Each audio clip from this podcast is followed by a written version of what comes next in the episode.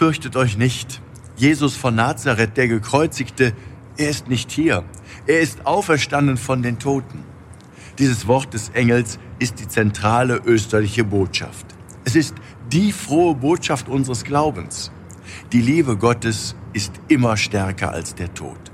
Über zwei Milliarden Christen auf der ganzen Welt feiern heute diesen Sieg des Lebens. Rund um den Erdkreis freuen sich die Menschen und stimmen das österliche Halleluja an.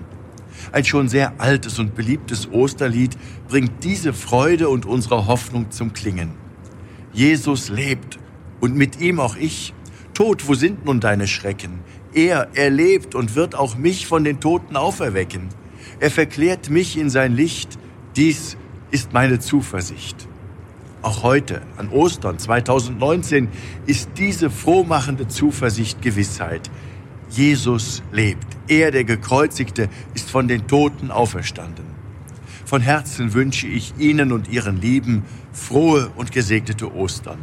Ihr Rainer Wölki, Erzbischof von Köln.